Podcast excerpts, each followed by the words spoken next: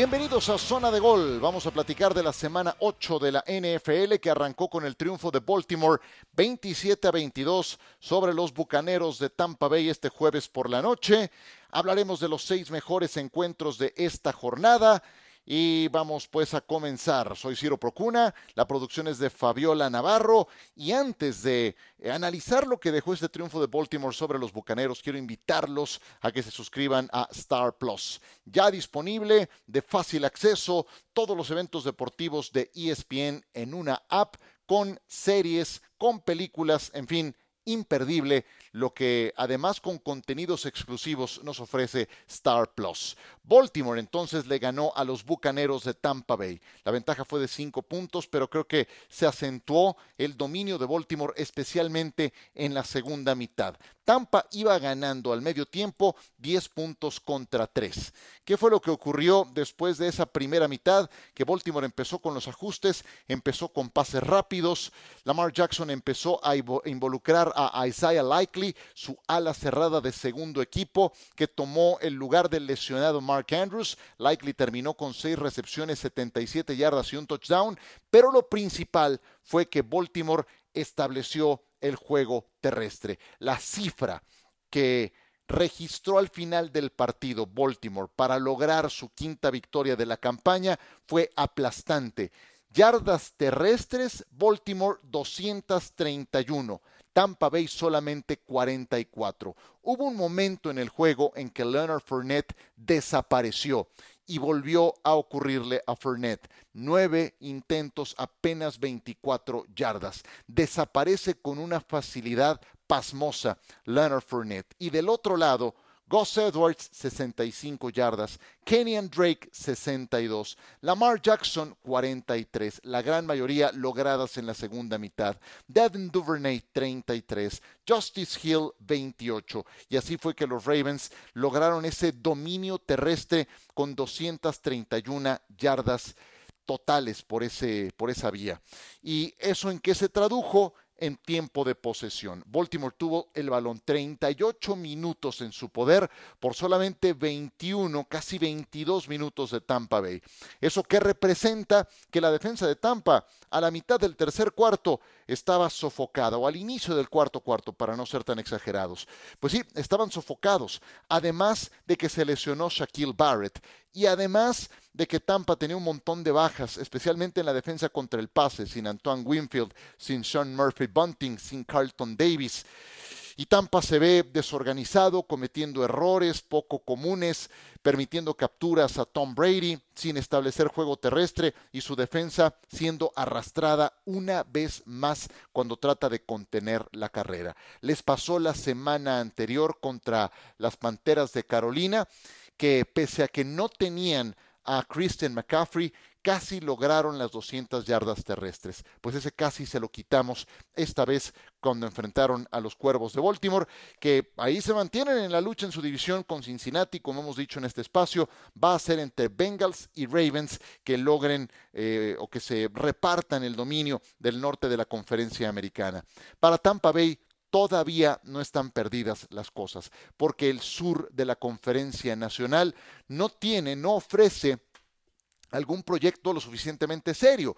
Si me apuran, Atlanta puede ser un equipo más o menos respetable, está empezando a encontrar una identidad. El coach Arthur Smith está usando lo que tiene, está maximizando el valor de Marcus Mariota y podría ser un equipo que por ahí dé pelea en el sur de la conferencia nacional.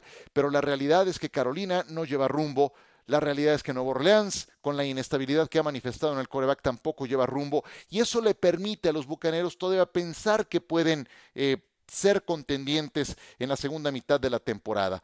Pero, caray, por lo que hemos visto en los últimos tres juegos, que han sido derrotas para los Buccaneers, esto ha dejado mucho que desear. Por primera vez en su carrera, Tom Brady está dos juegos abajo de 500. Tres ganados, cinco perdidos. Siempre hay una primera vez. Le ocurre a los 45 años. Brady se ve frustrado, de malas, con eh, pobre protección de su línea ofensiva, sin establecer el juego terrestre y pues sacando lo mejor de sus receptores abiertos, pero no hay duda que extraña a alguien como Rob Gronkowski. No tuvo a Cameron Braid para este partido, le falta una ala cerrada competitivo y Tampa vuelve a tropezar 27 a 22 en su casa. Son tres caídas de manera consecutiva para los Buccaneers, algo pocas veces visto en la carrera de Tom Brady. Vámonos a una pausa, regresamos con nuestro pick six acostumbrado en esta zona de gol tras la breve pausa que viene a continuación.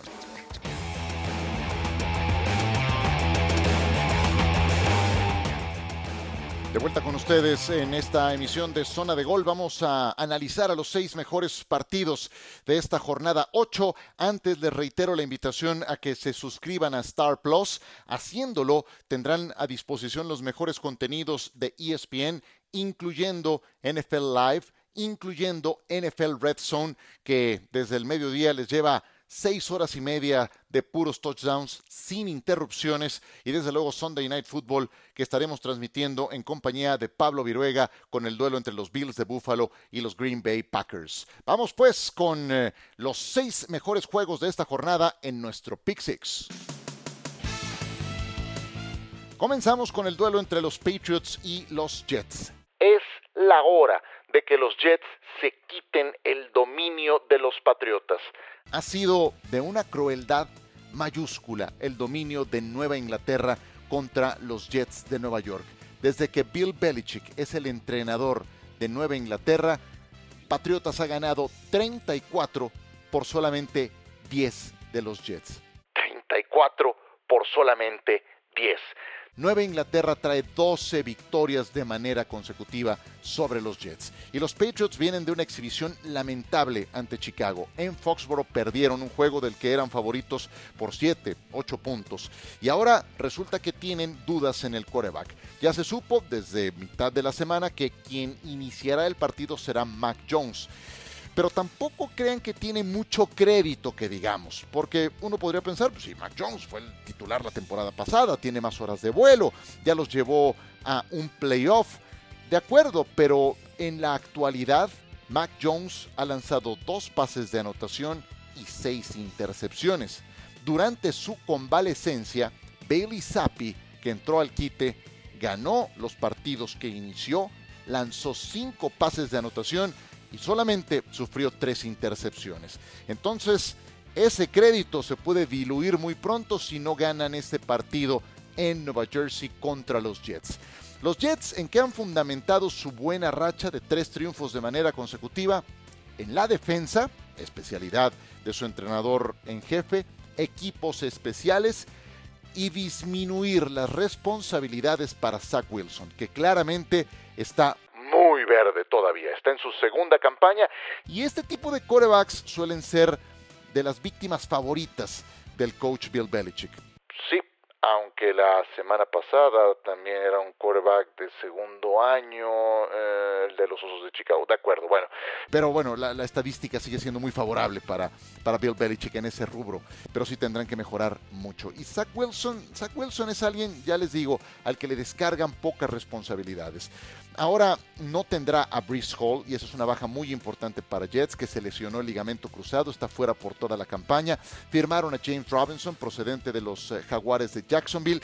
No es tan dinámico. Robinson había perdido em, protagonismo en el equipo de Jacksonville por eh, Travis Etienne, así es de que lo traen a los Jets. Veremos qué tanto puede cubrir ese rol, pero Brice Hall había demostrado ser muy versátil, corriendo y recibiendo pases. Wilson tiene marca de 4 ganados, 0 perdidos como quarterback titular del equipo de los Jets, pero no ha tenido algún juego con dos o más pases de touchdown o con más de 100 puntos de rating. ¿Podrá lograrlo ante los Patriotas? Yo tengo mis dudas tengo mis dudas, aunque si no es ahora que los Jets se quiten ese yugo del que han sido víctimas ante los Patriotas, no sé entonces cuándo lo van a hacer. Número 2 de nuestro Pick Six, Pittsburgh. Contra Eagles, el partido será en Filadelfia. Uf, no podía lucir más complicado el panorama para Pittsburgh. Filadelfia viene de semana de descanso, es el último equipo invicto, Pittsburgh viene de perder ante Miami con tres pases interceptados a Kenny Pickett. Ojo con los intercambios de balón. Ahí es donde Filadelfia ha fundamentado su buena temporada. Es el número uno de la NFL.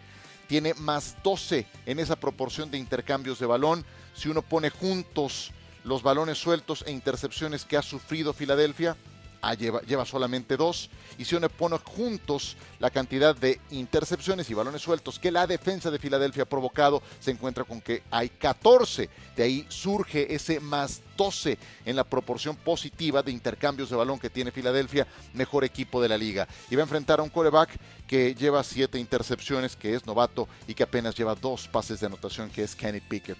Pittsburgh tiene un ataque muy poco productivo, les cuesta muchísimo trabajo mover la pelota.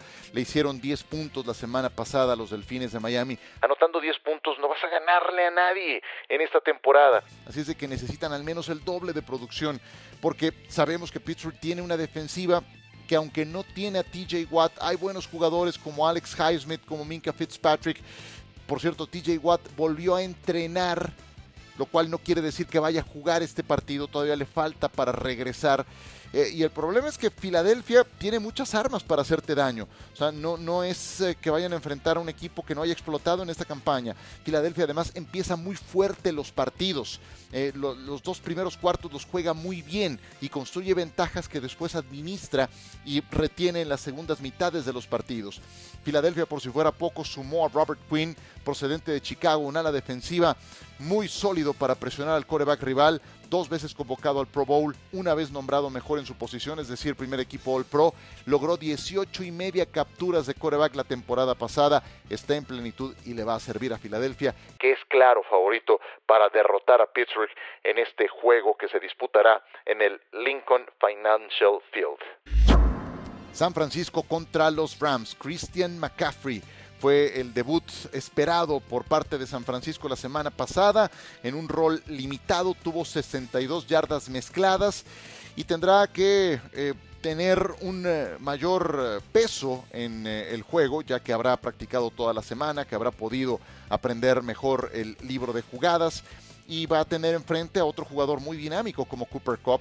McCaffrey es un corredor que también recibe muy bien pases y Cooper Cup es un receptor que también puede correr en jugadas dinámicas que tiene muy bien diseñadas el equipo de los Rams.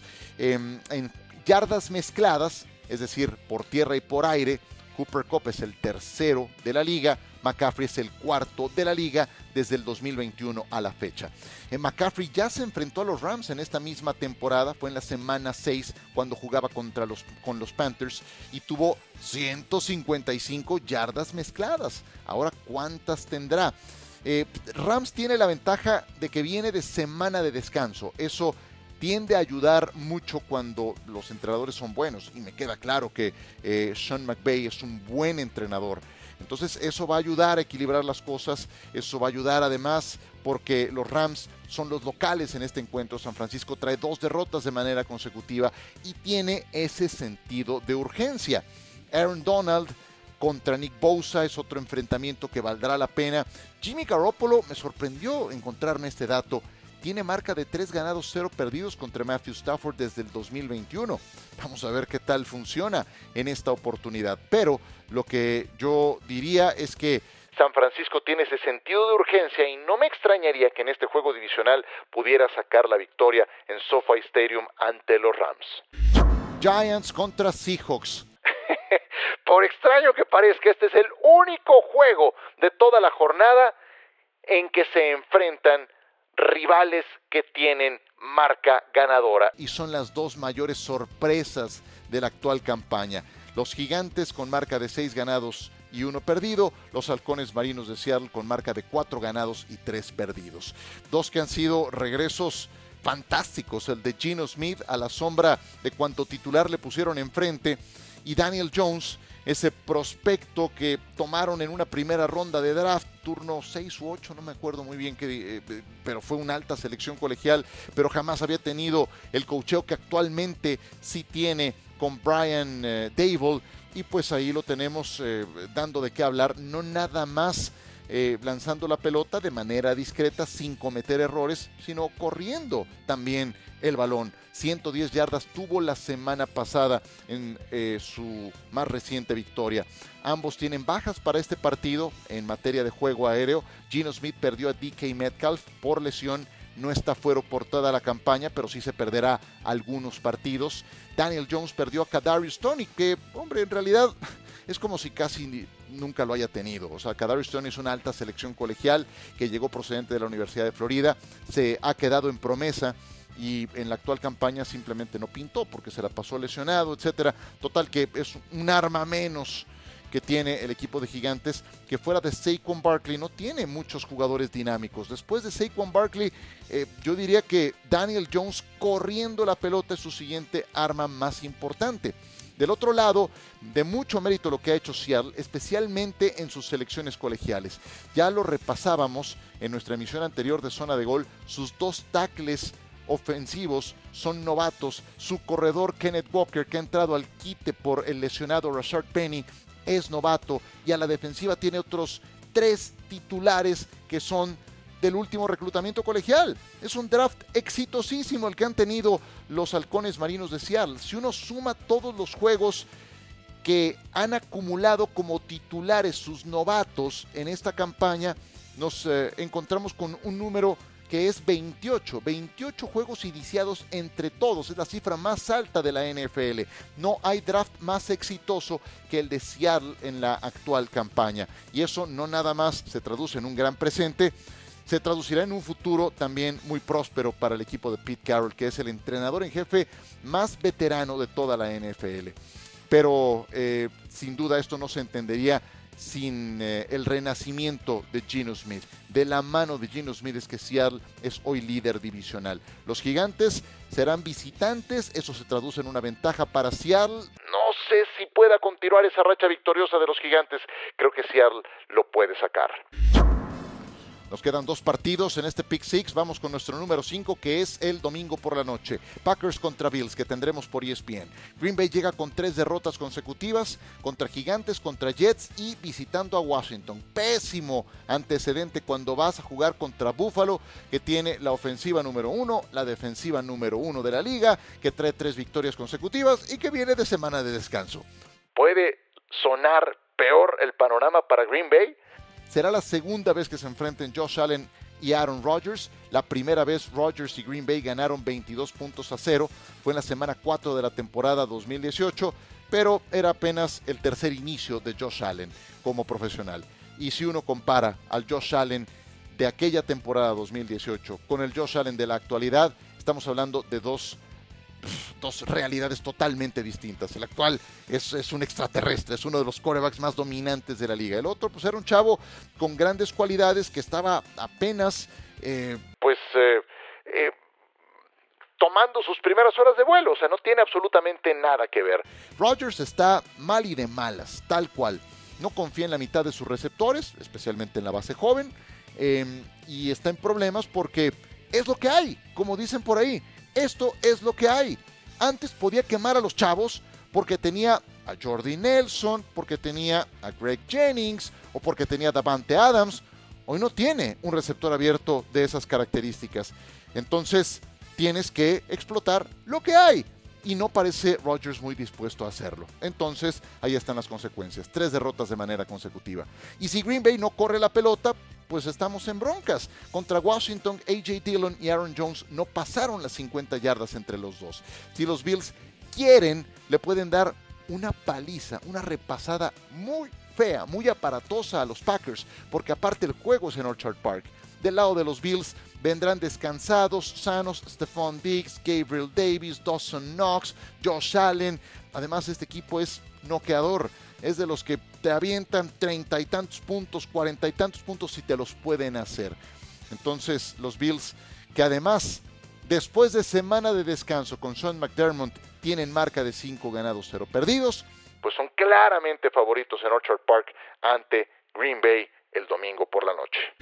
El último partido de este Pick Six El duelo entre Cincinnati y Cleveland en Monday Night Football. Cincinnati 4 ganados, 3 perdidos. Cleveland 2 ganados y 5 perdidos.